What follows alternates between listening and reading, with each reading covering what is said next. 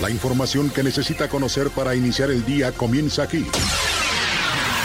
Radar News, primera emisión de Radar 107.5 FM. Con el periodista Aurelio Peña. Las mejores decisiones se toman estando bien informados. Política, finanzas, deportes, espectáculos, denuncia ciudadana, información vial y el rostro amable de las noticias. Por Radar 107.5 FM y Canal 71, la tele de Querétaro. Iniciamos.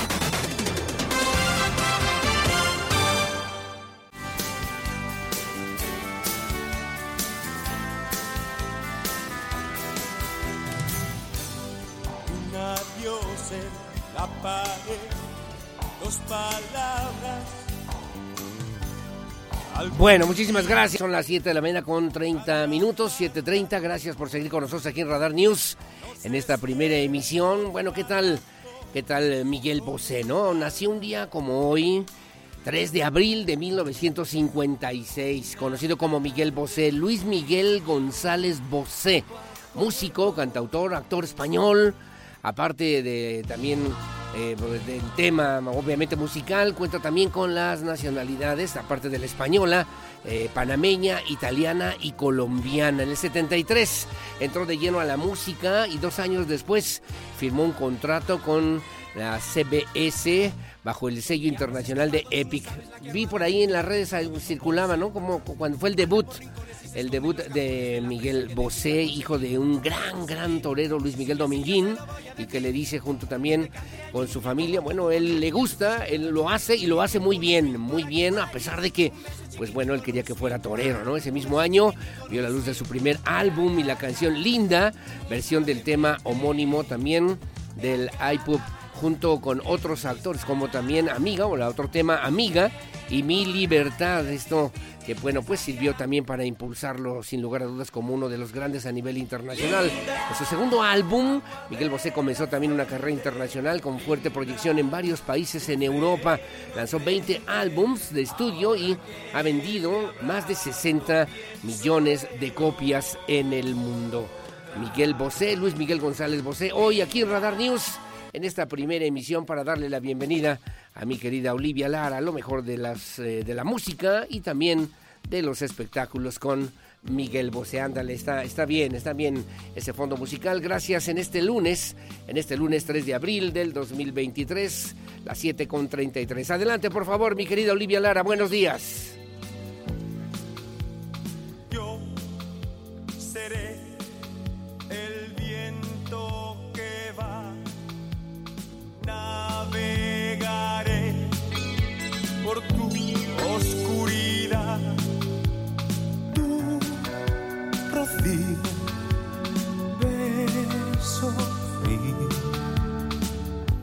Me quemará.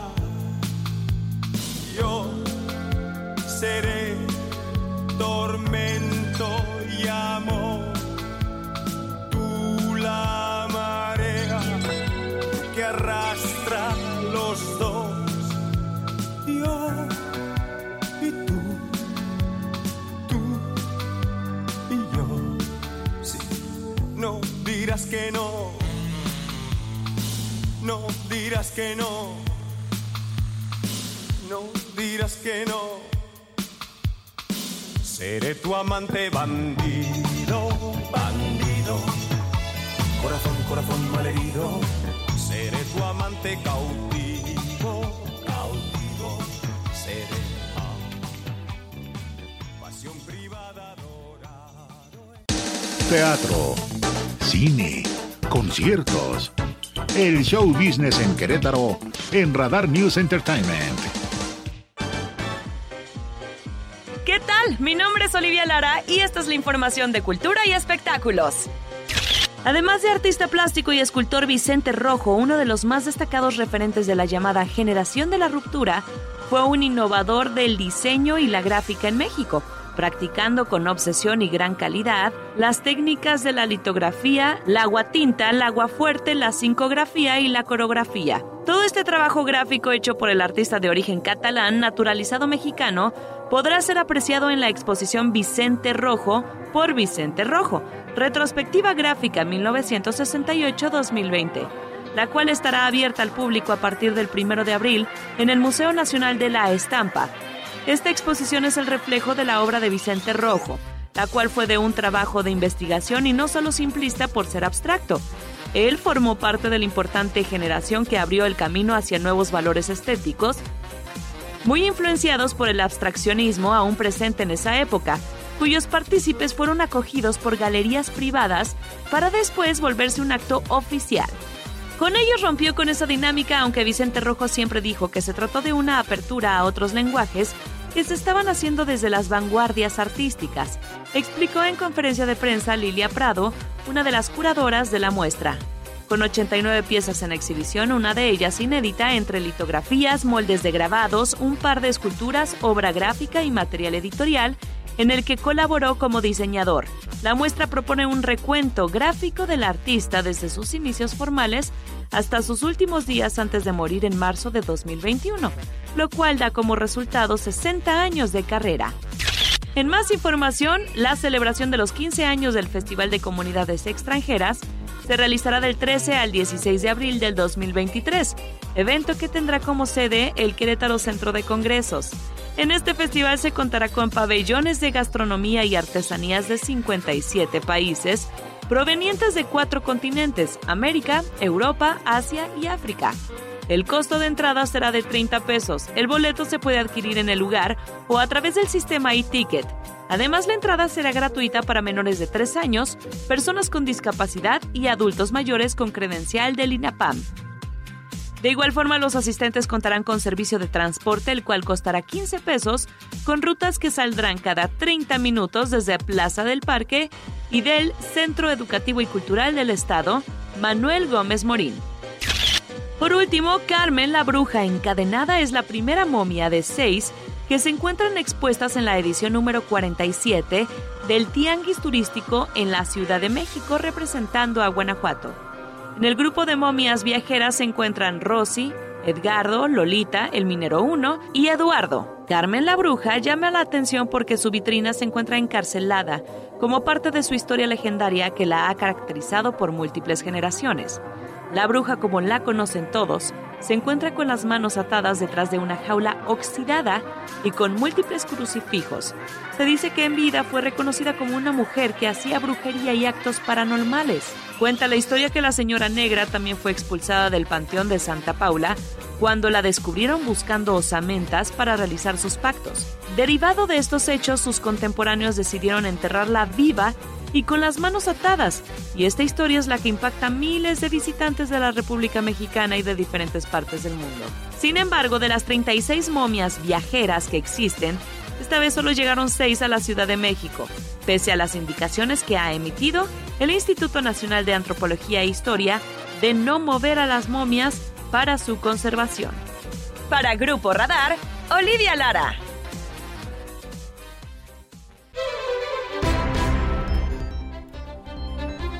Bueno, muchísimas gracias. Son las 7 de la mañana con 43 minutos, 7.43. Gracias también por seguir con nosotros aquí en Radar News en esta primera emisión. Muchos comentarios a propósito de estas fechas y de estos días que agradezco además infinitamente que nos hagan que nos hagan saber. Muy amable, gracias. A ver, eh, me comentan, me dicen también, eh, buenos días, soy Alejandro Bielma, le mando un fuerte abrazo, le comento, le comento que el pasado viernes fui a pagar mi refrendo al auditorio José Ortiz de Domínguez, puesto que en línea no lo pude hacer porque me indicaba que me presentara al auditorio. Cabe mencionar que al llegar y ver que caminaba con muletas, se acercó a mí el licenciado Alejandro López Sánchez y me atendió personalmente. Es el director de ingresos, ¿no? Excelentemente, a lo cual quiero hacer del conocimiento público y felicitarlo por su vocación de servicio. No solamente hay que ver lo malo, sino que hay que ver y hay que voltear a ver y reconocer a los buenos funcionarios. Infinitas, infinitas gracias. Es el licenciado Alejandro López Sánchez, ¿no? Es el eh, que platicamos justamente a propósito de que pues terminó el pasado 31 de marzo era el último día para pagar el refrendo vehícula. Pues qué bueno, gracias, gracias, eh, pues me da mucho gusto don Alejandro Bielma. ¿eh? Aquí estamos a sus órdenes, señor. Que tenga buen día. Bueno, también me dicen, oye, Fíjate una cosa, porque hay violencia en los estadios de fútbol. Si a los jugadores de fútbol se les permite, ¿viste el rodillazo que también le metió un, un árbitro a uno de los jugadores en la Liga Mexicana de Fútbol este fin de semana? Bueno, eh, a los jugadores de fútbol se les permite alegar, alegar y alegar con los árbitros. Ahí empiezan las agresiones dentro y fuera del terreno de juego. No es como en otros deportes, por ejemplo, me pone el ejemplo del rey de los deportes, me dice, no es como el rey de los deportes, el béisbol, que se respeta a la autoridad, la autoridad del umpire. Lo que el umpire dice es out, es out. Es safe, es safe. Se acabó, no hay discusión. Y quien discute, lo sacan del campo. Así que a lo mejor deberíamos hacer algo así parecido, me dice don Jorge Ayala. Gracias en la comparación entre el béisbol y el fútbol. Bueno, paso el comentario. Sigue la tapa de Hacienda Bejil. Sigue ahí eh, pues en malas condiciones.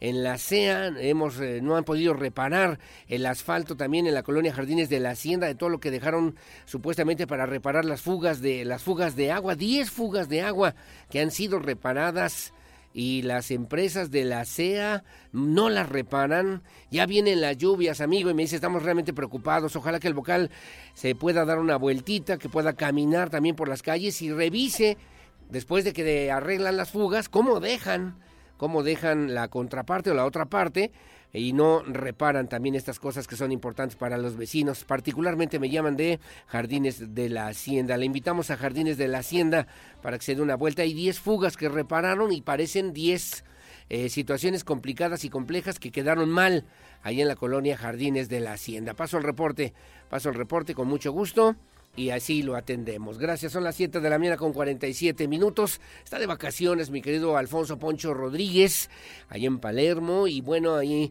muy cerca de Argentina. Nos hizo favor también de enviarnos su colaboración para el día de hoy a propósito de lo que tiene que ver justamente con la nueva etapa que se vivirá a partir del día de hoy en el Instituto Nacional Electoral. Adelante, mi querido Poncho Alfonso Poncho Rodríguez Vamos con tu comentario, vamos con tu colaboración. Buenos días. La opinión Radar News.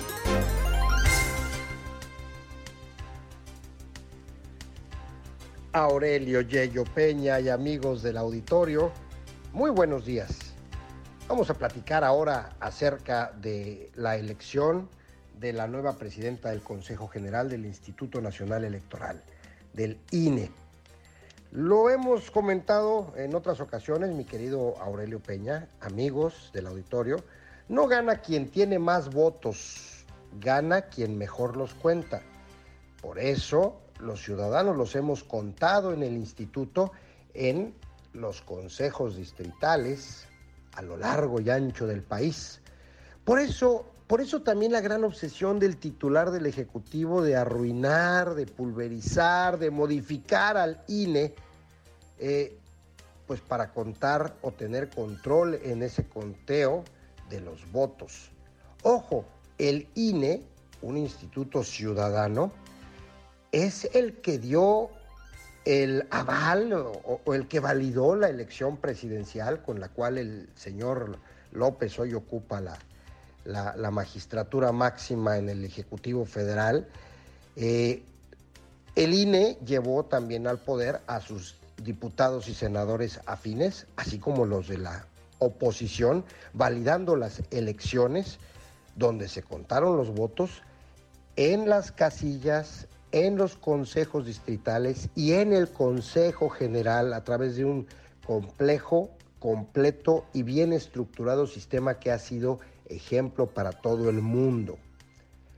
Parte del llamado Plan C era tomar el control del instituto, no logró con el plan A, digamos, una reforma constitucional, ya hablamos de eso. Tampoco el plan B prosperó, que fue, habiendo reformado leyes secundarias, la Suprema Corte, en ejercicio de sus atribuciones y autonomía, suspendió la aplicación eh, de, esas modificaciones por su dudoso apego a la ley suprema, que es la Constitución, y a los tratados internacionales ante la impugnación del Tribunal Electoral del Poder Judicial. Y bueno, pues El plan C era que aparentemente una presidenta del INE, afín ideológicamente a la denominada Cuarta Transformación, daría el control al Ejecutivo de ese instituto. Pero pues no se logró el consenso para elegir a estos consejeros y a la presidenta, así que los tuvieron que insacular en una tómbola. Guadalupe Tadei Zavala es el nombre de la nueva presidenta del INE, quien dejó fuera a la carta fuerte de López, que era la hermana de la secretaria del Trabajo. Esta señora Guadalupe Tadei es una mujer con una larga trayectoria en el instituto y una larga trayectoria en materia electoral.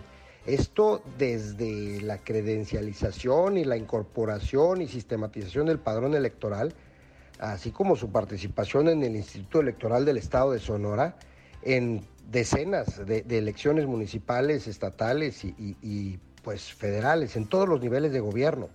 Si bien la señora eh, Guadalupe Tadei pudiera reputarse afín al Ejecutivo, sabe ella perfectamente que ser presidente eh, del instituto no implica tener poder para tomar decisiones unilaterales y arbitrarias.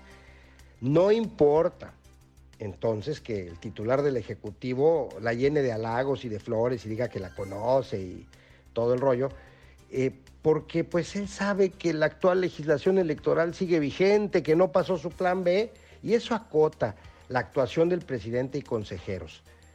De los otros tres consejeros, Jorge Montaño Ventura, Rita Abel López Vences y Arturo Castillo Loza, si bien el primero de ellos también pudiera reputarse afín a Morena, es entonces que hago hincapié en el sentido de que en el instituto todas las decisiones se toman de manera colegiada, no son solo de una o dos personas, se toman por mayoría de votos, bendita democracia.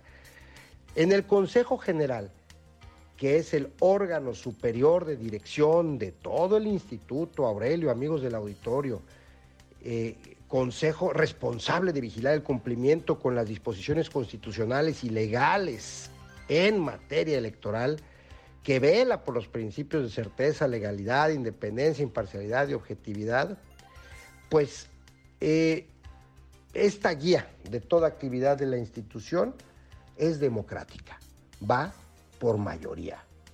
Que se necesitan cambios en el INE, hombre, caramba, nadie lo niega. Pero este no es el momento, no era el momento. Lo diremos hasta el cansancio.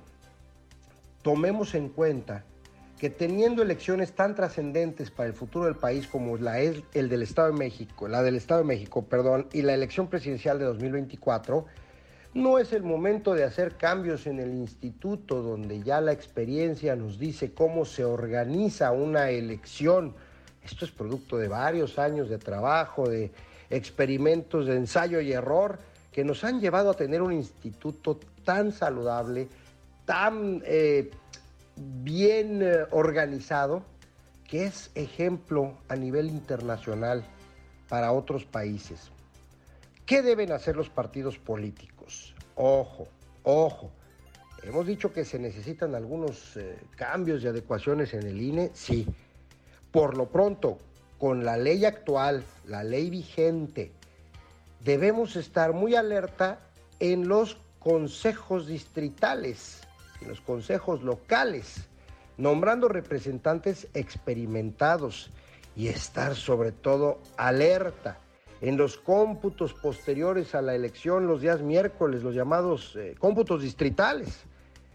Es el momento donde durante la apertura de los paquetes electorales y el recuento de votos y bla, bla, bla, algún consejo afín a la llamada ideología de la cuarta transformación podría caer en la tentación de hacer algún chanchullo. Ese es el momento en el que hay que contar los votos y en el que hay que tener mucho cuidado. Llamo a los partidos políticos de oposición. Hay que tener representantes capacitados en esos consejos distritales. Por lo pronto, amigos, vamos a ver qué va pasando. Vamos a ver quién de los consejeros es realmente institucional y quién realmente es afín el titular del Ejecutivo Federal, que ha tratado de controlarlo todo y afortunadamente, para bendición de México, no ha podido.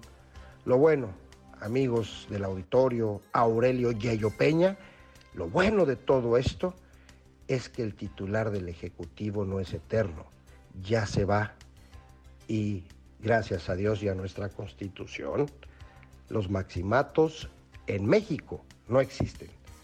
Marchemos de cara al mundo con una sonrisa. Bien vale la pena.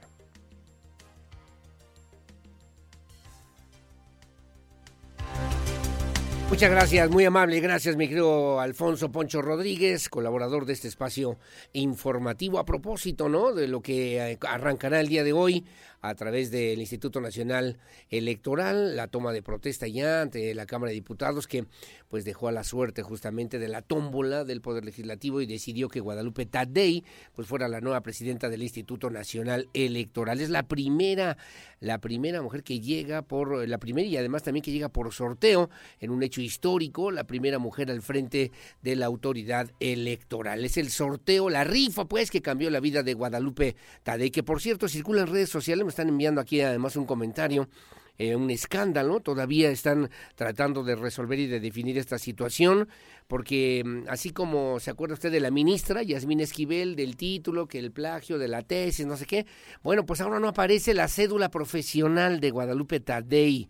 Es un escándalo, la cédula profesional de la recién nombrada presidenta del Instituto Nacional Electoral no aparece en el Registro Nacional de Profesionistas o de Profesiones y la que ha proporcionado para su registro, que cree pertenece a otra persona, es increíble, me mandan aquí las fotografías, hubo uso indebido de una cédula ajena, se preguntan también, porque me mandan aquí la cédula de Guadalupe Tadei, de Guadalupe Tadei, un número, un número de cédula profesional según la Secretaría de Educación y Cultura del Estado de Sonora, y bueno, es el mismo número de otra persona que responde al nombre de Victoria Rivera Vallejo, que tiene exactamente el mismo número de cédula profesional de cédula profesional. Y bueno, sí, hay que referir, ¿no? Guadalupe Tadei tiene una gran experiencia electoral, pero salió a relucir este tema que hoy por hoy, bueno, pues los tiene, tiene también ante una situación, ante una situación que se ha eh, además comentado en las diferentes columnas políticas. Eh, la pregunta es cómo es que Victoria Rivera Vallejo tiene el mismo número de cédula profesional que la nueva presidenta del INE México, Guadalupe Tadei Zavala pero el de Victoria es de 1952 y el de Guadalupe Tadei es del 2017. ¿Cómo es que tienen el mismo número de cédula profesional? En fin. Usted búsquele si es profesional, terminó una carrera, terminó un título y tiene su cédula profesional, búsquese, busque el nombre que quiera, ¿eh? de quien quiera, busque a, eh, el, quien usted diga, ya dice cédula profesional tal, o tiene una, dos, tres o cuatro cédulas profesionales. Es importante anotarlo porque pues ahora llama la atención por lo menos este tema que puede parecer menor después de lo que pasó con la ministra Yasmín Esquivel, que el número de cédula profesional de la ahora presidenta del Instituto Nacional Electoral pues corresponde a otra persona, Victoria Rivera Vallejo. En fin, temas para la araña que tendremos que saber y conocer aquí en estos espacios informativos. Son las 7.57 de la mañana, hacemos una pausa y regreso. Voy a platicar en esa mesa de trabajo con Romualdo Moreno Gutiérrez, es presidente del Foro Nacional de Lechería 2023 que se va a realizar aquí en Querétaro el 26 de abril en el Querétaro Centro de Congresos. Hacemos una pausa, su opinión siempre la más importante en el 442-592-1075. La pausa y volvemos.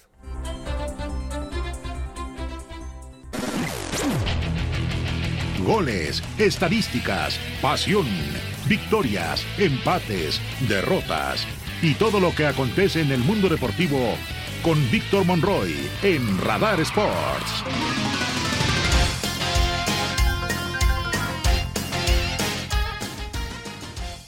Muy buenos días, bienvenidos a la información de los deportes. Mi nombre es Víctor Monroy y estas son las noticias. Los Gallos Blancos le regalaron su primera victoria a su afición desde su regreso al Estadio Corregidora ante unos Pumas que se mostraron con falta de contundencia y ahora Antonio el Turco Mohamed deberá de resucitar este equipo a falta de cuatro jornadas por disputar. Los Pumas de la UNAM y los Gallos Blancos cerraron la actividad de la jornada 13 con una sufrida victoria por parte de los emplumados, ganando un gol por cero en un resultado que celebrarán al doble, ya que además de ser su segundo triunfo, se meten de lleno en la lucha por un lugar en el repechaje. Los felinos arrancaron el encuentro ávidos por salir de la mala racha y llevarse el triunfo de territorio queretano, por lo que fueron los primeros en poner el aviso de gol antes del minuto 10. Sin embargo, la suerte no le sonrió y el disparo de Jorge Rubalcaba terminó por estrellarse en el, en el poste. Conforme pasaban los minutos, los universitarios se asentaron en el eh, campo del Estadio La Corregidora y tuvieron dos advertencias más de gol en los pies del atacante César el Chino Huerta, quien intentó poner a los suyos al frente. Sin embargo, la figura de la noche se trató del arquero queretano Gil Alcalá. Empezó a relucir al ahogarles el grito de gol con excelentes intervenciones para irse al descanso empatados. Ya para el complemento, los del Pedregal continuaron con el asedio y estuvieron a nada de cantar la anotación, pero ¿quién cree? Una vez más, Gil Alcalá se puso el traje de héroe al robarles la alegría y sacar dos remates. El primero de manera milagrosa en la raya de un cabezazo de Juan Ignacio Dineno y el segundo ayudado nuevamente por el metal apenas tras rozar con las yemas de los dedos un balazo de Eduardo Salvio, mismo que vio destino en el poste. Ya para los últimos minutos parecía que pues eh, la repartición de puntos estaba pactada.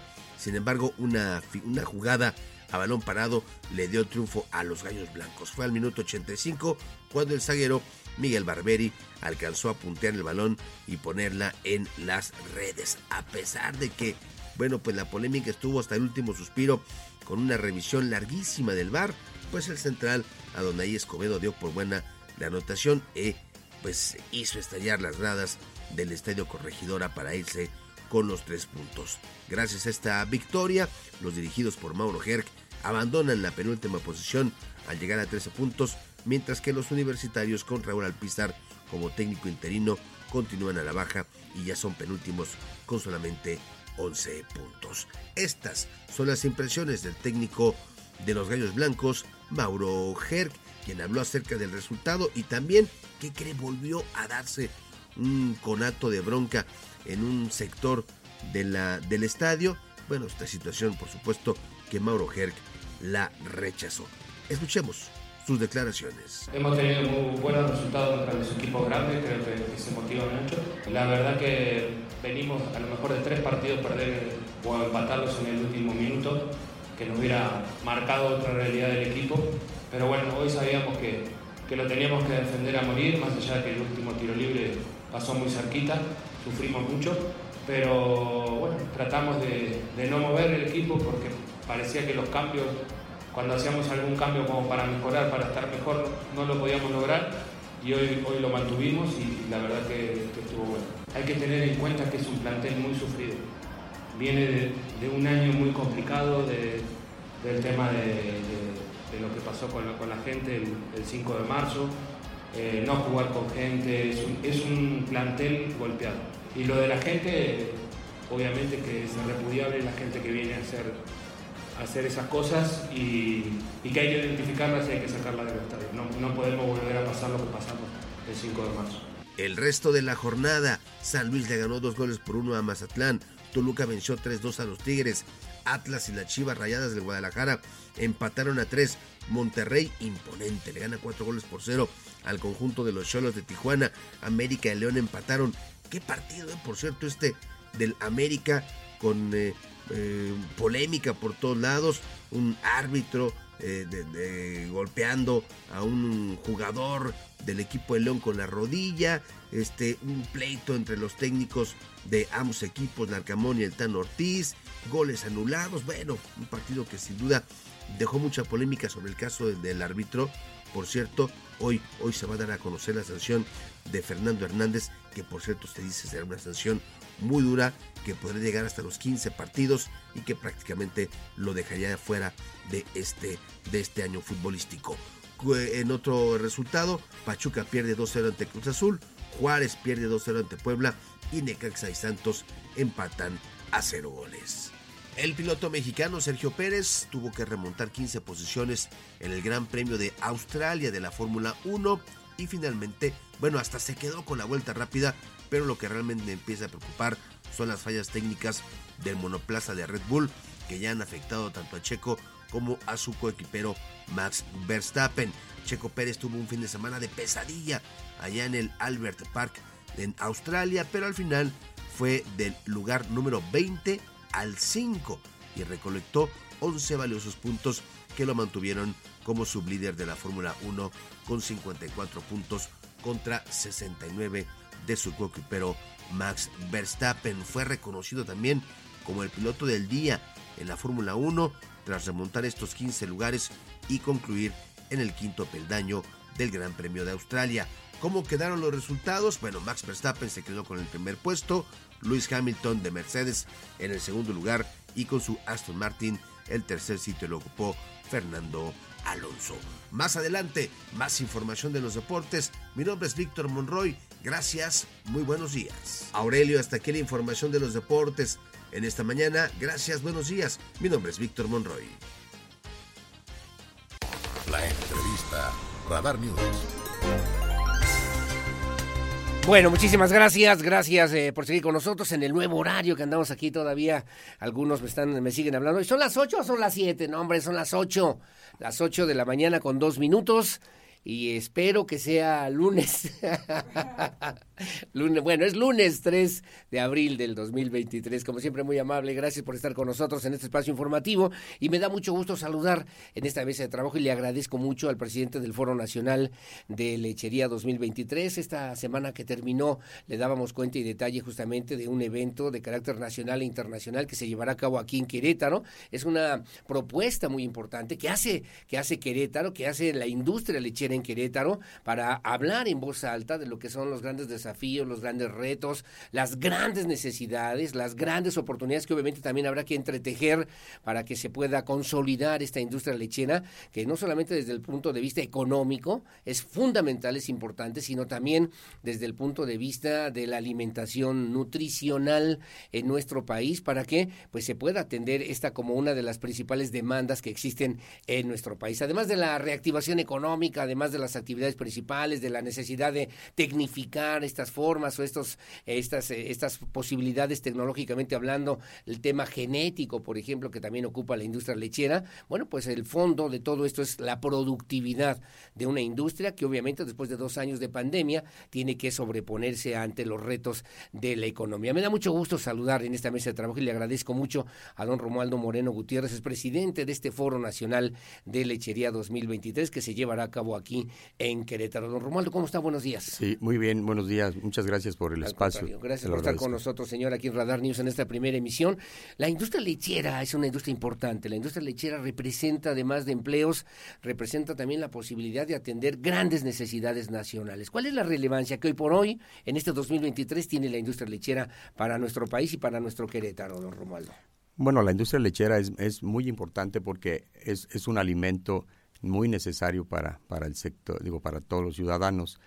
Y eh, hemos tenido el tema de la pandemia, pero que nosotros este, estuvimos trabajando al 100. Somos yo creo que de los, de los pocos que sí seguimos trabajando para que la- las ciudades este, sigan teniendo alimento y comida para que Para que haya leche. Para que haya leche, Para que haya alimentos, para que haya comida, para que... Yo decía, y por eso hablaba de esta seguridad alimentaria, donde también pues han referido de muchas formas en la industria agropecuaria, en la industria ganadera en nuestro país, don Sí, Romualdo, ¿no? exacto. ¿Cómo andamos en Querétaro? En este 2023 hay que hacer un balance y hay que referir cómo se encuentra hoy en los 18 municipios. Hubo un evento importante, por ejemplo, en Colón, donde referían justamente la necesidad de fortalecer esta cuenca lechera.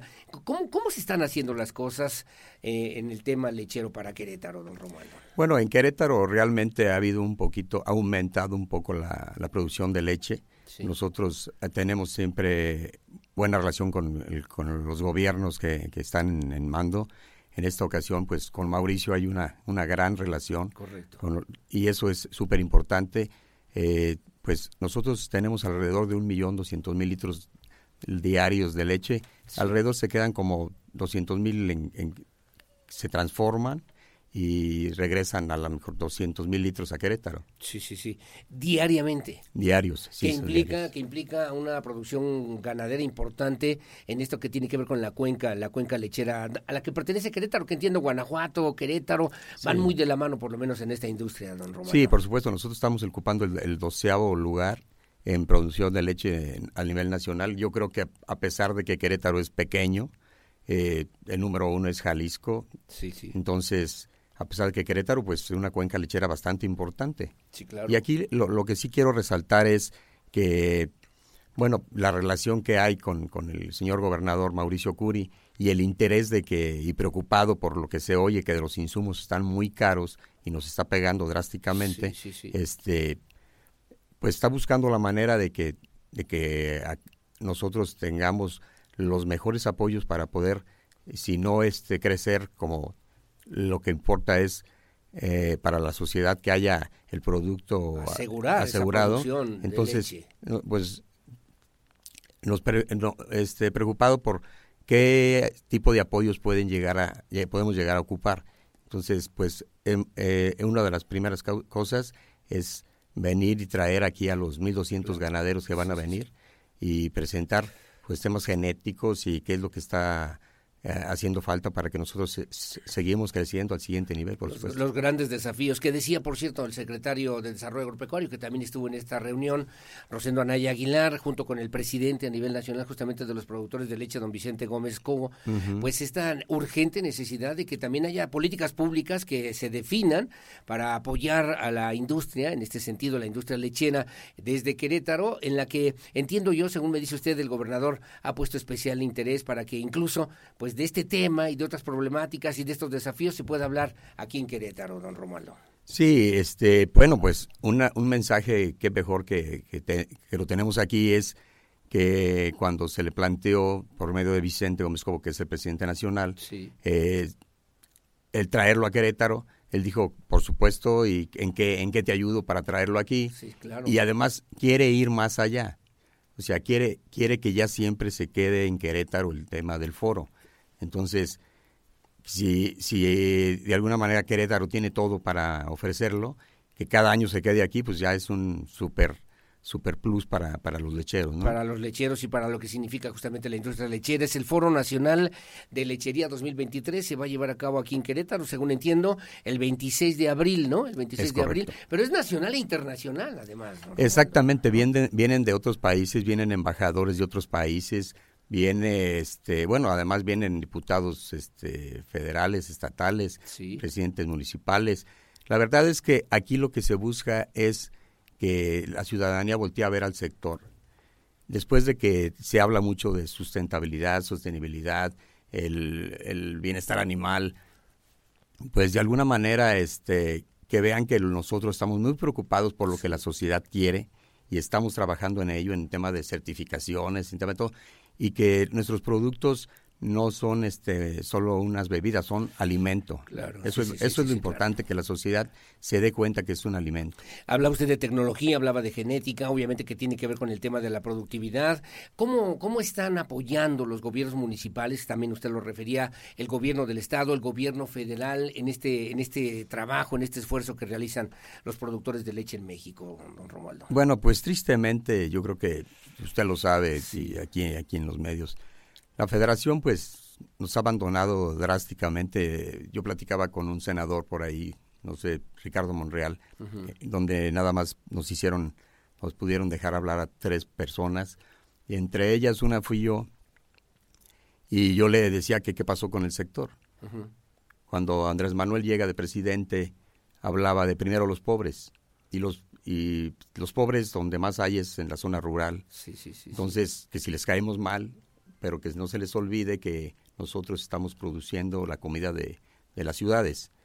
Y acuérdense que un campo pobre trae ciudades peligrosas, porque la migración llega a la ciudad, pero sí, sí, sí, sí, sí, puede traer problemas de robos, de asaltos, de, de todo lo que conlleva, ¿no? Entonces, claro. creo que la sociedad tiene que voltear al campo y a ver que nosotros somos supermente, digo, super necesarios para que, que pueda haber una tranquilidad en el país. Sin duda alguna. Y además, además, por ejemplo, están comentando ahorita el tema, mm, por ejemplo, del agua, un tema que también ha puesto sobre la mesa el gobernador del estado, Mauricio Curi González, como uno de los temas prioritarios. Pero el agua, por ejemplo, y la industria lechera, que van de la mano para el desarrollo de las actividades agropecuarias, les ha pegado y, y fuertísimo, don. Sí, claro. Eh, bueno, yo soy presidente del Comité Técnico de Aguas Subterráneas del Valle de Amascala, entonces estamos muy metidos en el tema de, de estar checando todo lo que es la problemática del agua. Tenemos un este abatimiento de de, bueno, al menos en nuestra zona, un metro por año. Entonces, pues está, y, y, el, y además el estrés hídrico que está pasando el país, este, pues es muy preocupante, ¿no? Claro. Mire, por ejemplo, hablaba, hablaban de una cuenca lechera que estaban preocupados o ocupados en querer hacerla en el sur del país porque ahí está el agua. Pero oh, sorpresa, te das cuenta de que tenemos ganaderos allá en, en Chiapas y tenemos en Tabasco, y tenemos Veracruz y están hablando ellos de un estrés hídrico que tienen también. Entonces, si estás hablando que donde está el agua hay un estrés hídrico, imagínate en el centro en el, en el norte. es más complicado. es más complicado, por supuesto. Pero ¿cuál es el futuro entonces? ¿Cuál es el futuro de la industria lechera hoy por hoy en nuestro país, en Querétaro, don Román? El, el futuro yo creo que si bien el, el, lo bueno es que los gobiernos estatales, en el caso de Mauricio, que está preocupado y ocupado y ver de qué manera nos puede apoyar, yo creo que el futuro es, pues, en estos momentos apoyarte en los estados.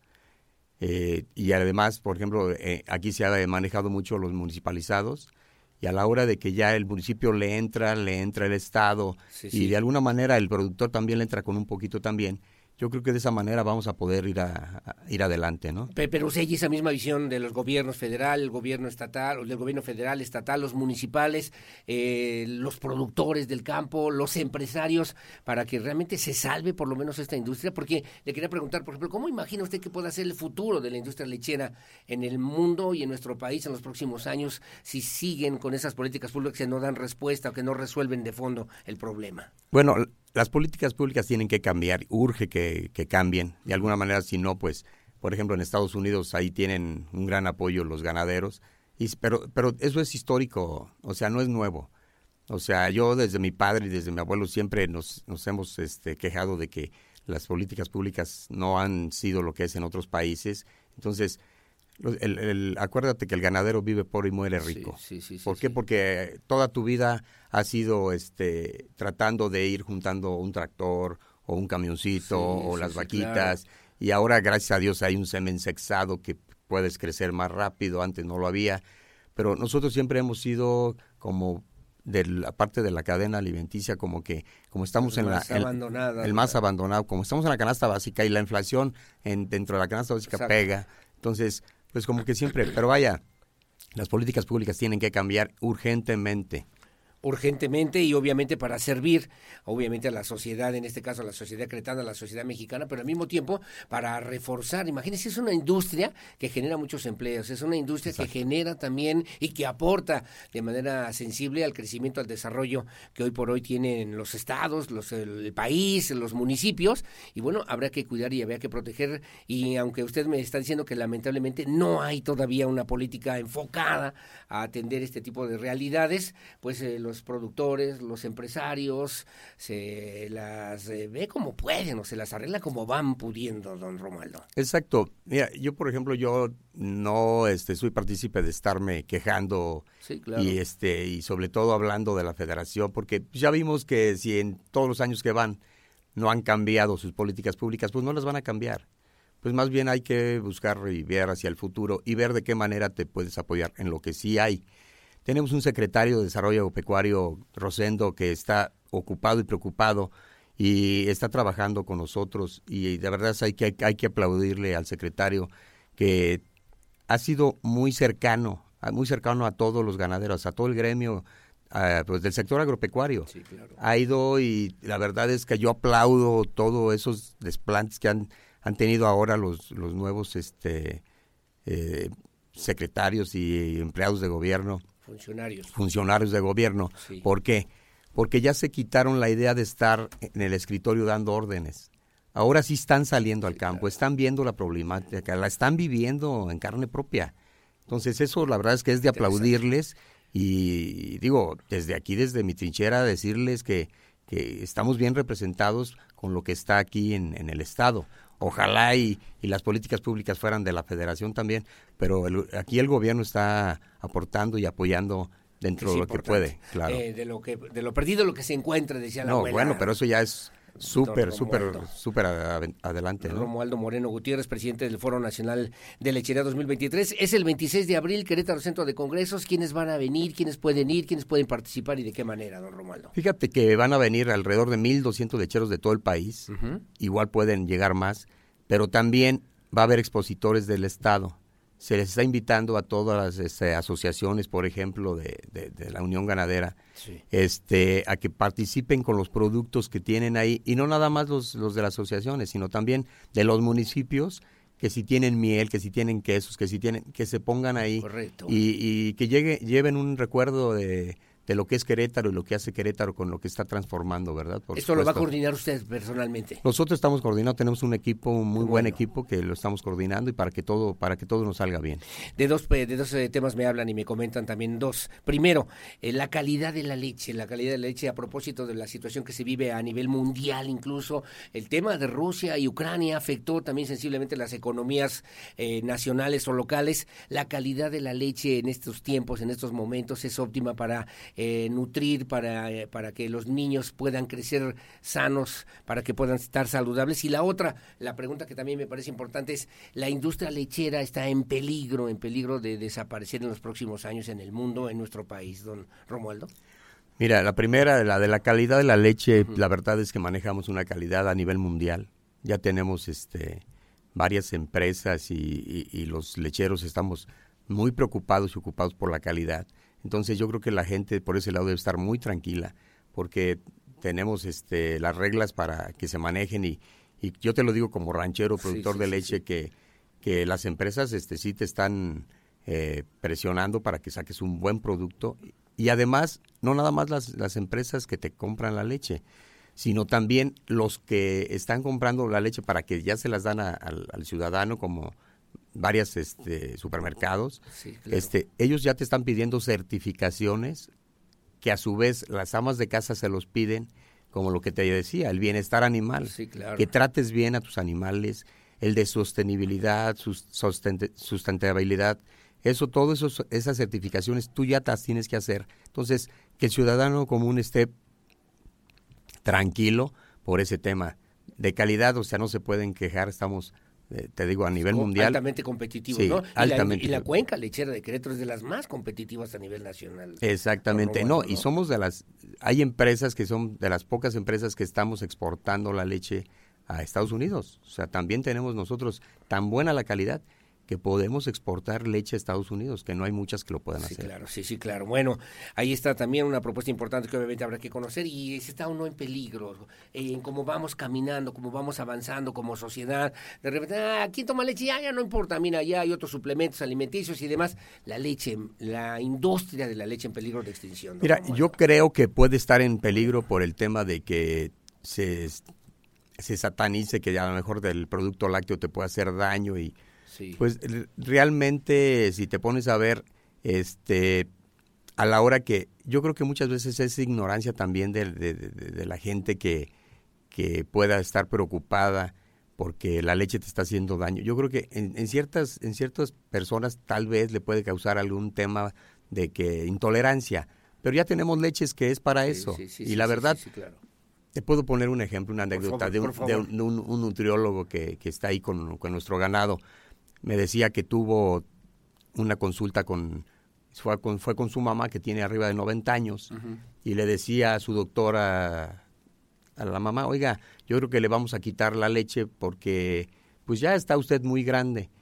Y le dijo, oiga doctor, yo soy nutriólogo, ¿cómo le voy a quitar a mi mamá la leche a los noventa y tantos años? Que la ha tomado toda su vida uh -huh. y ahorita ya en la, a los 90 se la quiere quitar. Por supuesto que no se la voy a quitar. Claro. O sea, es un producto que es necesario hasta una edad muy avanzada. Que, que en los primeros seis meses de nacido, si no tenemos la alimentación necesaria y suficiente a partir y a través de la leche, Exacto. bueno, los, la, la, situación de desnutrición se complican severamente desde el punto de vista público, don sí, Roberto, ¿no? Sí. Así que es un alimento necesario sí, para el crecimiento y para el desarrollo de la vida, de la vida humana, ¿no? Exactamente.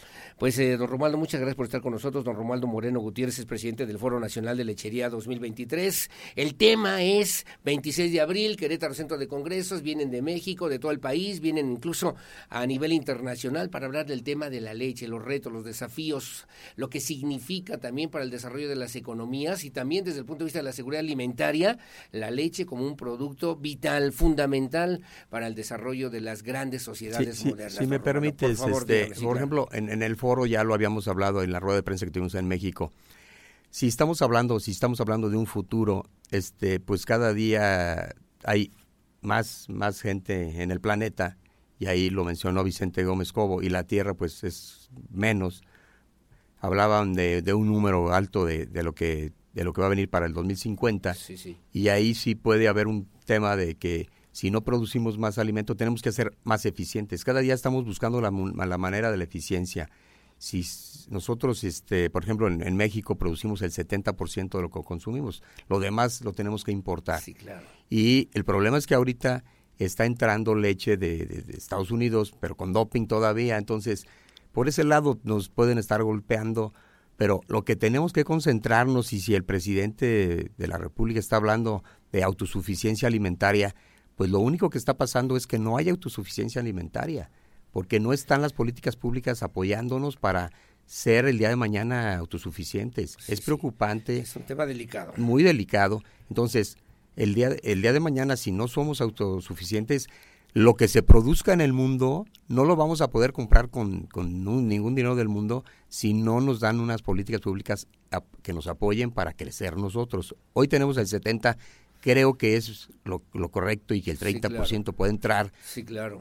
Pero si sigue así las cosas, en lugar de que sea el 70, vamos a llegar al 50 y ahí sí es un problema muy fuerte. Entonces, sí tiene que haber este de alguna manera congruencia con nuestros gobernadores, gobiernos que llegan, sobre todo el- los que llegan a, a la federación, para que sean un poquito más inteligentes y más sensibles en el tema del, del Y alimento. ¿no? también conscientes de esa Sí, problemática, de esa Porque hoy, realidad. hoy en día están abiertas las puertas para que cualquier producto pueda entrar. Sanitariamente, a lo mejor ni en su país lo están, este, están dando, consumiendo. co- consumiendo. Y está llegando aquí todo lo que debe, porque están abiertas las puertas a llegar con tal de pegarle a la inflación. Pero nos hemos da- dado cuenta que no se ha parado la inflación. Sí, claro. Al contrario. Ha aumentado. Ah, digo, perdón, no, no se ha parado la inflación, ha ha aumentado Así es. y este y el ama de casa lo ve a la hora que va al súper. Yo, por ejemplo, me he dado cuenta tristemente que el ama de casa va con la calculadora en los súper haciendo y, y estirando el dinero que le está llegando que le- o que lo tiene para, para consumir en su hogar y no le alcanza. O sea, sí es muy preocupante lo que está pasando. Ha aumentado el precio de la leche. Sí, o sea, es drásticamente, o sea, te lo digo que sí ha aumentado. Tra- hemos tratado de, de, de golpear lo menos posible el bolsillo, pero o aumenta el precio o simplemente no hay producción. Sí, sí, sí, sí, sí, sí, Estamos viendo la manera de, de que suba lo, lo menos posible, para, pero siempre y cuando apoyando a... Cuando dice leche con doping, ¿a qué se refiere?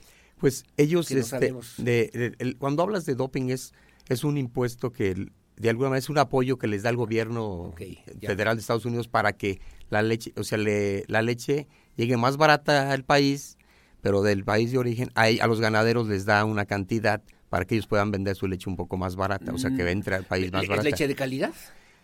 Es, yo creo que es leche de calidad. En algunas ocasiones, las, pues es que depende ya de ahí de Senacica que tenga que, que meter la es un mano. tema, ese es un tema. Yo creo que ahí es donde entra, primero que nada, este el, el tema de, de comer, de, de que debe de los estados comer local.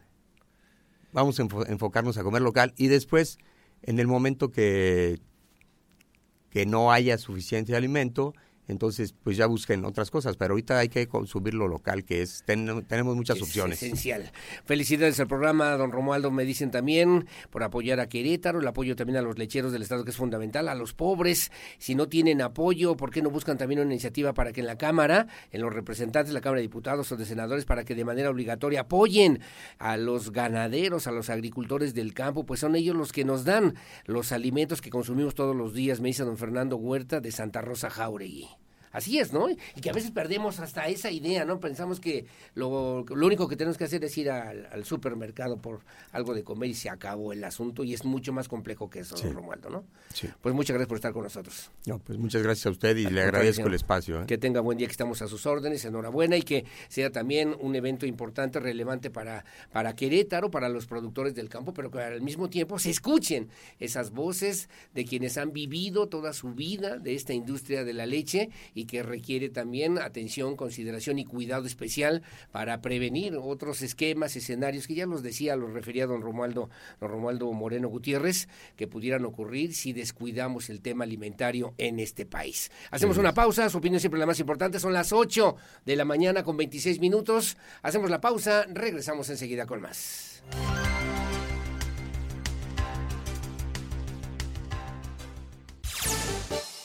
Bueno, muchísimas gracias. Las 8 de la mañana con 30 minutos, 8.30 en el tema del transporte público. Déjeme referirle también a usted que el próximo 15 de abril iniciará, iniciará la intervención de la cuarta etapa de estandarización de frecuencias de parte de la Agencia de Movilidad en el Estado de Querétaro que coordina Gerardo Cuanalo. Ahí pues se verán beneficiadas las colonias Hércules, Bolaños y Menchaca. Así lo dio a conocer Gerardo Cuanalo Santos y bueno, señaló también después del periodo vacacional, el 15 de abril arrancará esta cuarta etapa de estandarización de frecuencias. Diego Hernández tiene los detalles.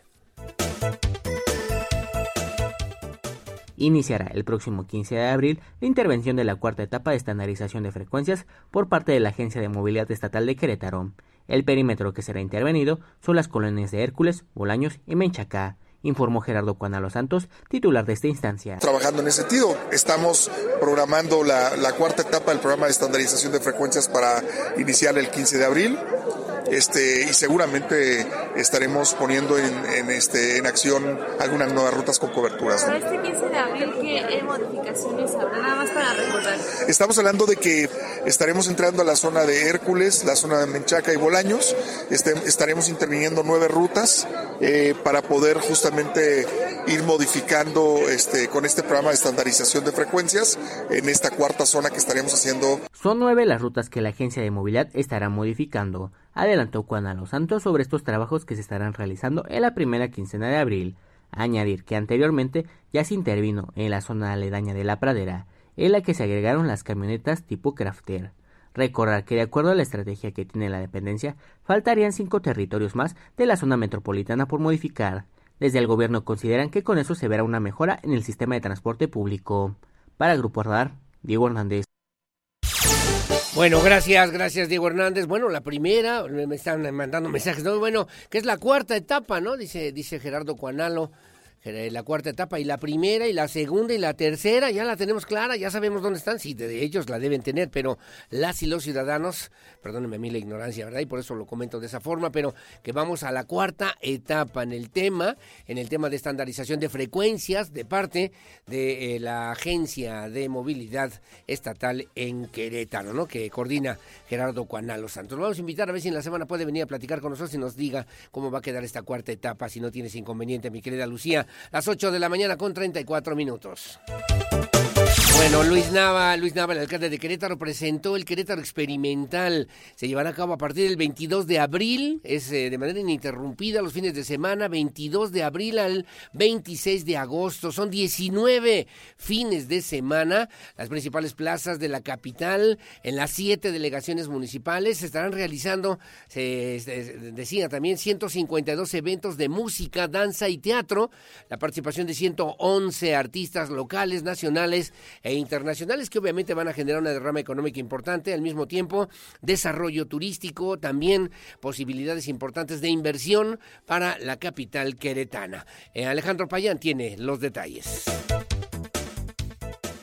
Del 22 de abril al 26 de agosto y durante 19 fines de semana se realizará la segunda edición del Festival Querétaro Experimental, en el cual se realizarán un total de 152 eventos de música, danza y teatro con la participación de 111 artistas locales, nacionales e internacionales. El alcalde Luis Nava invitó a la población queretana y de otros estados a acudir a Querétaro. Tenemos el gusto de anunciarles los pormenores de la segunda edición del Festival Querétaro Experimental, La edición 2023 de este festival traerá a Querétaro música, danza y teatro durante 19 fines de semana, del 22 de abril al 26 de agosto, y este año además llevamos el arte y la cultura también a las siete delegaciones.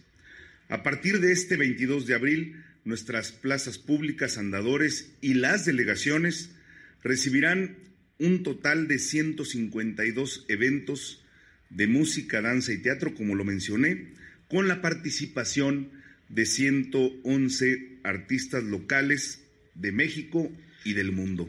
El Festival Querétaro Experimental se realizará en las principales plazas de la capital y en las siete delegaciones municipales, por lo que se seguirá impulsando este festival con la intención de reactivar la economía en la capital queretana. Al respecto, se informó que se espera en esta segunda edición del festival superar la afluencia de 115 mil queretanos y 45 mil turistas foráneos que en 2022 generaron una derrama económica superior a los 190 millones de pesos. La cartelera se puede consultar a partir de hoy en el portal web www.querétaroexperimental.gov.mx y en las redes sociales arroba croexperimental, arroba cro municipio, arroba cro ciudad y arroba crocultura.mqro. Para Grupo Radar, Alejandro Payán. Bueno, muy amable, gracias Alejandro Payán, las 8 de la mañana con 37 minutos. Bueno, ahí está el tema del agua, ¿no? Ya hablábamos hace ratito con don Romualdo. Eh, Moreno, ¿no? El tema de la producción ganadera, la producción de leche, luego también el tema del transporte público. Mire, hay otro que le quiero poner también en la mesa, es el tema de los suicidios. Suicidios entre jovencitos, por cierto, ¿eh? eh, eh jóvenes de, ¿qué, ¿qué, le digo? 20, 22 años de edad luego de pues esto este caso que conocimos y que supimos de un joven que se lanzó del noveno piso del World Trade Center ahí en la zona de Juriquilla el pasado 28 de marzo. Bueno, hay que decir, hay que referir y a mi compañera Andrea Martínez, colega reportera, pues se puso a investigar un poquito sobre este tema. Ocupa Querétaro el sexto lugar en el tema de los suicidios entre jóvenes. El gobernador del estado Mauricio Curi González reveló también que Querétaro ocupa eh, pues esta posición a nivel nacional y por lo que ya se trabaja de manera intensa, muy importante con la Secretaría de la Juventud a nivel estatal en los 18 municipios para definir definir una serie de estrategias para estar más cerca de las y los jóvenes y evitar lamentablemente estas conductas de riesgo, de riesgo. Así lo refirió el gobernador a propósito de este tema, el gobernador Curi González. La información la tiene mi compañera Andrea Martínez.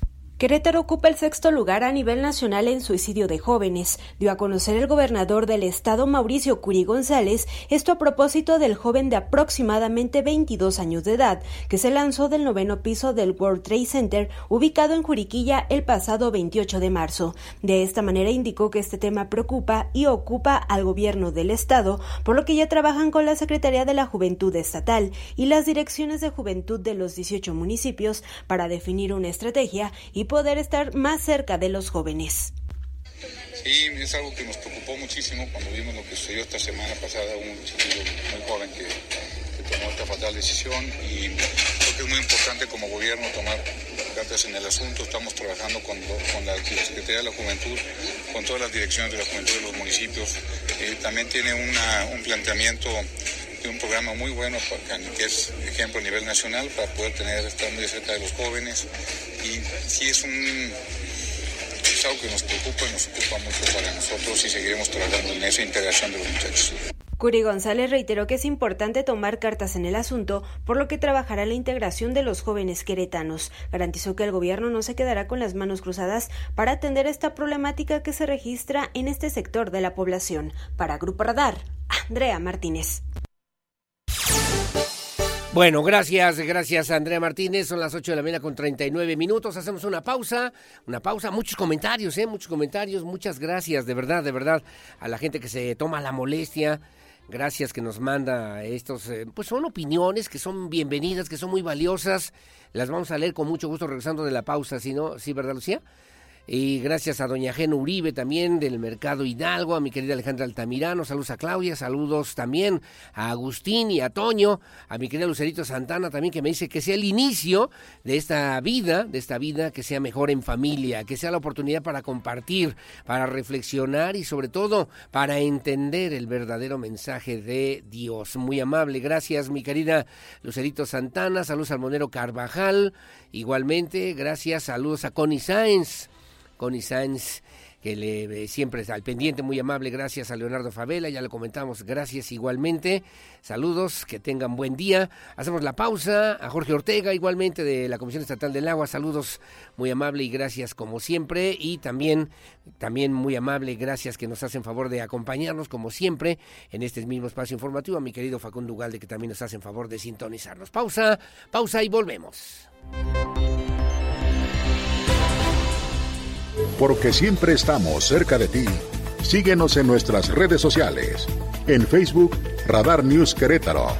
En Instagram, arroba Radar News 1075 FM. En Twitter, arroba Radar News 1075. Canal 71, la tele de Querétaro. Radar.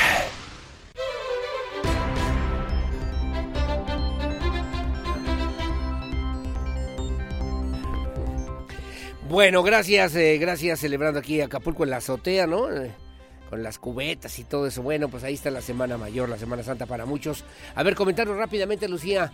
Gracias, saludos a Roberto Escárcega que me mandó un video muy padre de viejos los cerros, ¿no? Viejos ustedes. Está muy padre, gracias Roberto. Beto Escárcega, saludos. bueno, y luego a ver, a ver los comentarios.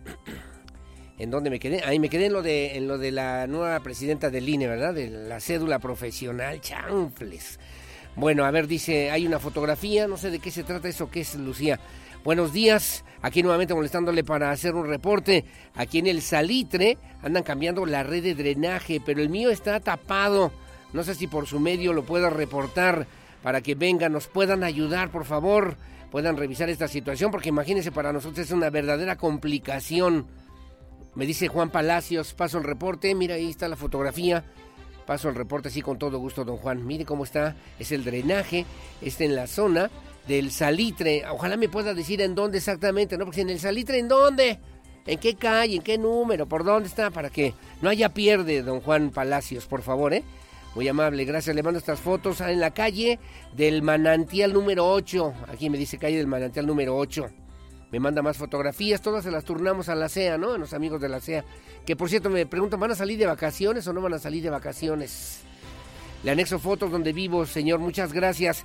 Lo paso inmediatamente, don Juan Palacios. ¿eh? Muchos saludos y gracias también por acompañarnos.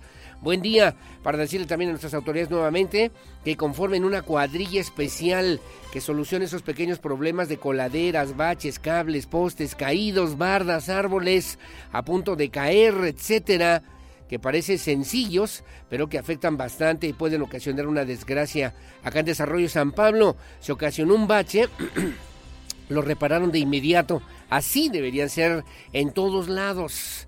O de qué depende, ¿no? De qué depende que puedan hacer esto de repente y luego no lo hacen o no lo pueden hacer o no lo quieren hacer. Paso el comentario. No me dio su nombre, no me dejó su nombre, pero bueno, le agradezco mucho. Muchas gracias. Ese señor que ya nos sigan, sigan con eso del INE. Eso va a seguir igual la democracia que tanto pregonan. Lo que no va a seguir es el saqueo, que no se da, que no se da cuenta del despilfarro. Es más, que lo hagan como los sistemas del banco seguros más prácticos e igual menos gasto que sí a fin del gobierno y los, ya no le entendí aquí, eh, los que estaban de quién serían afines. Le preguntan a Poncho, a Alfonso, Alfonso Rodríguez, eh, Marco. Gracias, paso, se lo paso el comentario, eh, con todo gusto. Con todo gusto. Hola, buenos días. Un saludo. El presidente no quiere quitar el INE ni controlarlo, solo quiere que ya no roben tanto dinero. Y como elegirlos es idea de la oposición, ya se les olvidó. Dice, también antes el presidente controlaba todo y les parecía muy bien. Me dice Mari Mendoza. Bueno, gracias. Cada quien tiene su opinión, yo la respeto, ¿eh? yo la respeto. Buenos días, quisiera aportar también el lunes 27 de marzo pasado. Se hizo un reporte al 070 para recoger una poda que no habían pasado a recogerla hasta el día de hoy. Pidieron que ya se embolsara y se depositara donde se recolecta la basura. La basura. Lo malo es que más personas están depositando más cosas, no solamente la poda, ya saben. Ah, pues de una vez se echa la basura. Ay, échale rápido antes de que ven. Dice más cosas, televisores, juguetes, ropa, escombros. Nos comentaron que de dos a tres días volvimos a llamar y después comentaron que de hasta 10 días y la tercera hasta 15 días. Ya no entendimos. Ojalá que nos pueda usted ayudar. Es eh, en dónde exactamente para que pase también el reporte. El reporte 21 32 35 56 se hizo el lunes 27 de marzo.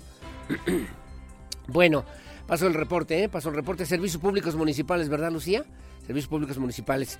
Gracias, me dice don Jorge Ayala. Oiga, tanto que hablan tanto que hablan de fomentar el turismo, de impulsar el desarrollo turístico, de pues lograr el consumo local, de visitar Querétaro. Se nos ocurrió, me dice, ir a Conca, allá en la zona serrana del estado de Querétaro. Llegamos el viernes, nos tuvimos que regresar el mismo viernes. Estaba imposible. Y eso que es un hotel importante, es un hotel bueno, el Hotel Misión Conca. Bueno, eh, las habitaciones sucias no había, el restaurante no estaba funcionando, moscas por todos lados. Iban ellos al temazcal, el temazcal de mal modo, sucio. No puede ser, me dice que ustedes llamen, las autoridades de turismo, de la Secretaría de Turismo, llamen a fomentar el turismo local. Y bueno, de repente se encuentra uno con esa sorpresa. Llegamos el viernes para estar allí el fin de semana, nos tuvimos que regresar el mismo viernes. Era imposible, el modo, el trato malísimo me dice también, entiendo, en la recepción una señorita, una señora joven, una mamá joven con el bebé ahí en brazos, atendiendo la recepción. Llegaron a eso de las 10, 11 de la mañana, allá a Jalpan, luego se fueron a, a Conca, me dice, y nos dijeron en el hotel, la habitación se la entregamos hasta las 3 de la tarde, ¿eh? para que mientras a ver qué hace. No hay nada. Lo único que nos pudimos hacer fue ir a comer unas paletas. Claro, la misión de Conca, hermosa y preciosa, maravillosa. ¿Y luego qué más? a propósito del desarrollo turístico, ¿no? Paso el comentario, como no, muy amable, muchas gracias. Bueno, hola, soy Antonio, te escuchamos en la fábrica, muy amable, gracias.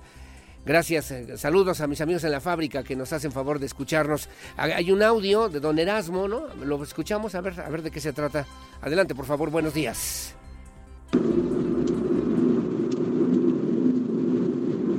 ¿Qué tal, licenciado Aurelio? Buen día. Muy buenos días. Le saluda al señor Erasmo. Oiga, únicamente para comentar o, denunciar a las empresas eh, gasolineras Móvil, Orsan y a la empresa Shell como empresas irresponsables. El SAT determinó que a partir del primero de enero eh, se llevaría a cabo la migración en la facturación de la versión 3.3 a la versión 4.0 pero estableció una prórroga de tres meses, enero, febrero y marzo. Llegó el 31 de marzo y estas empresas no pudieron hacer su migración a la versión 4.0. El sábado primero de abril acudí a, cargar combustible en la estación móvil Orsan que está frente a la empresa Tremec. Sí. Y pues eh, aducieron miles de pretextos, que tenían muchos problemas, que le dije, yo no tengo la culpa. Claro.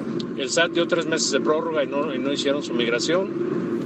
Y, bueno, pues eh, prácticamente me engañaron porque dijeron que no, que sí ya estaban facturando la versión 4.0 y no fue cierto, porque el CFDI que me expidieron pues es versión 3.3 y me engañaron. Y bueno, pues yo los califiqué como empresas irresponsables o evasoras de impuestos o compran combustibles clandestinos. Por eso no han, se han resistido a hacer esa migración en la facturación. No sé, porque pues, imagínense en tres meses de prórroga y no lo pudieron hacer. Sí, sí. Fin, bueno, pues esa es mi, mi denuncia contra estas em, empresas irresponsables. Otras lo realizaron desde enero, febrero ese cambio en la facturación. Usted sabe que ahora eh, si los datos de un CFDI receptor no, no este, coinciden con los datos de su constancia de situación fiscal, pues el SAT invalida. Sí, sí, sí. Yo tengo que facturar también a diferentes empresas y desde enero hice la migración, porque así me lo estaron las empresas un promedio de 11 empresas yo les me, y me, y me lo dijeron muy claro, si tu factura no viene en versión 4.0 no se le va a poder dar trámite para que te la paguen. Así de sencillo, pero estas empresas son irresponsables. Muchísimas gracias. Gracias, gracias a usted, don Erasmo. Tiene toda la razón. A ver, busquemos a un fiscalista para que nos pueda hablar sobre este tema, la facturación 4.0. Y bueno, además que están violentando el código fiscal, ¿no? El código fiscal de la Federación, diría mi maestra Isolda, de Derecho Fiscal, y que tienen obligación de entregar factura en el momento en que se solicita y además de que la factura obviamente cumpla ya con los requisitos y características que establece también el gobierno, que pasar de la 3.3 a la facturación 4.0 que ya terminó la prórroga y que siguen estas gasolineras, estas empresas, sin esa posibilidad de otorgar y de hacer factura 4.0 que cubra también con los requisitos de ley que se establece en el CDI, en el CDI, y que bueno, pues eh, se pueda denunciar esta situación ante las autoridades del Servicio de Administración Tributaria. Paso el reporte, gracias don Erasmo, y que a ver si buscamos algún fiscalista que nos pueda explicar sobre este tema y nos pueda aclarar el asunto. Muy amable, gracias. A ver, eh, como siempre, saludos a Toño Ugalde, mi, mi querido maestro, vicerrector de mi Universidad de Londres, gracias, saludos. A ver, es importante revisar servicios públicos municipales, otra vez llamando a Alejandra Aro de la Torre, a ver si nos puede ayudar a revisar y atender los espacios para mascotas, la polvareda todos los días, todo seco, árboles que se caen, no hay riego. Una vez más, llamado para que atiendan y visite la colonia Jardines de la Hacienda. Paso el reporte con todo gusto, muy amable, gracias. Me llaman también para decirme que donde habíamos señalado, donde está el trébol de la carretera para subir a la carretera a la de a, agarrar Bernardo Quintana, vienes por la carretera, la 57, vas a subir a, la, a Bernardo Quintana, vas a entrar a, Bernardo Quintana, todos esos árboles que ya lo habíamos dicho, lo habíamos comentado con Alejandra Aro, secos, secos de toda sequedad, como dicen los abogados. No, no, no, no, de verdad. Y ella nos dijo que lo iban a revisar, a lo mejor una pipita o algo, ¿no? Que le puedan echar un tantita, un, una, una, una, lo que sea, algo, vasito con agua, hombre, no sean así. Muchas gracias. Saludos a Loti Martínez, a Miss Loti Martínez. Gracias. Saludos a, también a Claudia Martínez y también saludos a Octavio Martínez. Salió de la operación. Afortunadamente parece que todo bien. Gracias. Una pipa, me dice mi querido Miguel Ángel Álvarez. Le mando un abrazo. Que manden que, que manden una pipa y que se puedan regar también esas áreas esas áreas verdes. Gracias, mi querido colega y amigo periodista Miguel Ángel Álvarez, que lo escuche usted a la una de la tarde en la 101.1 de la frecuencia modulada en estéreo cristal. Ya nos vamos, son las 8 de la mañana con 55 minutos. Gracias, mi querido Pirro, Pirro Hernández en la producción digital. Gracias a Regina Martínez también, como siempre, en la televisión a través de Radar TV, Canal 71, a través de la señal de Easy, a Lucía Peñanava en la coordinación general informativa. Yo soy Aurelio Peña, le agradezco infinitamente su compañía, pero sobre todo, más le agradezco su confianza, como siempre, con la fuerza de la verdad. Que tenga buen inicio de semana, que tenga buenos días, llévesela leve, llévesela tranquila. Hace mucho calor, hace mucho calor, así que hay que vestir con ropa clara, ropa ligera y también aprovechar y no desperdiciar el agua. Por favor, por favor. Gracias, siga usted con las guajolotas, Grace Galván y Olivia Lara aquí en este espacio, en la 107.5 de la frecuencia modulada y a la una de la tarde escucha a mi amigo y colega periodista Andrés Esteves Nieto. Buenos días, hasta mañana. Gracias, Pip. Yo seré el viento que va, navegaré por tu oscuridad, tu rocío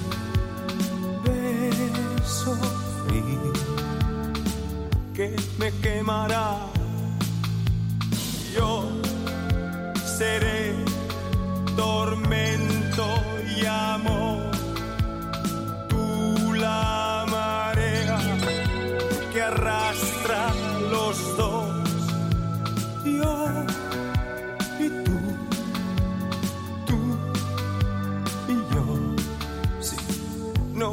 dirás que no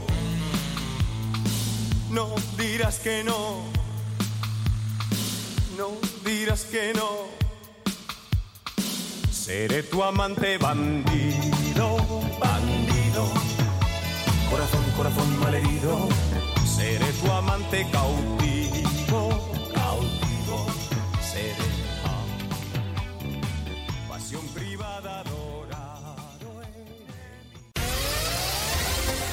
ahora está listo para tomar buenas decisiones. Radar News con Aurelio Peña, el acontecer de Querétaro, México y el mundo. Ya lo conoce de manera veraz y oportuna. Lo esperamos en nuestra próxima emisión Radar News de Radar 107.5 FM y Canal 71, la tele de Querétaro.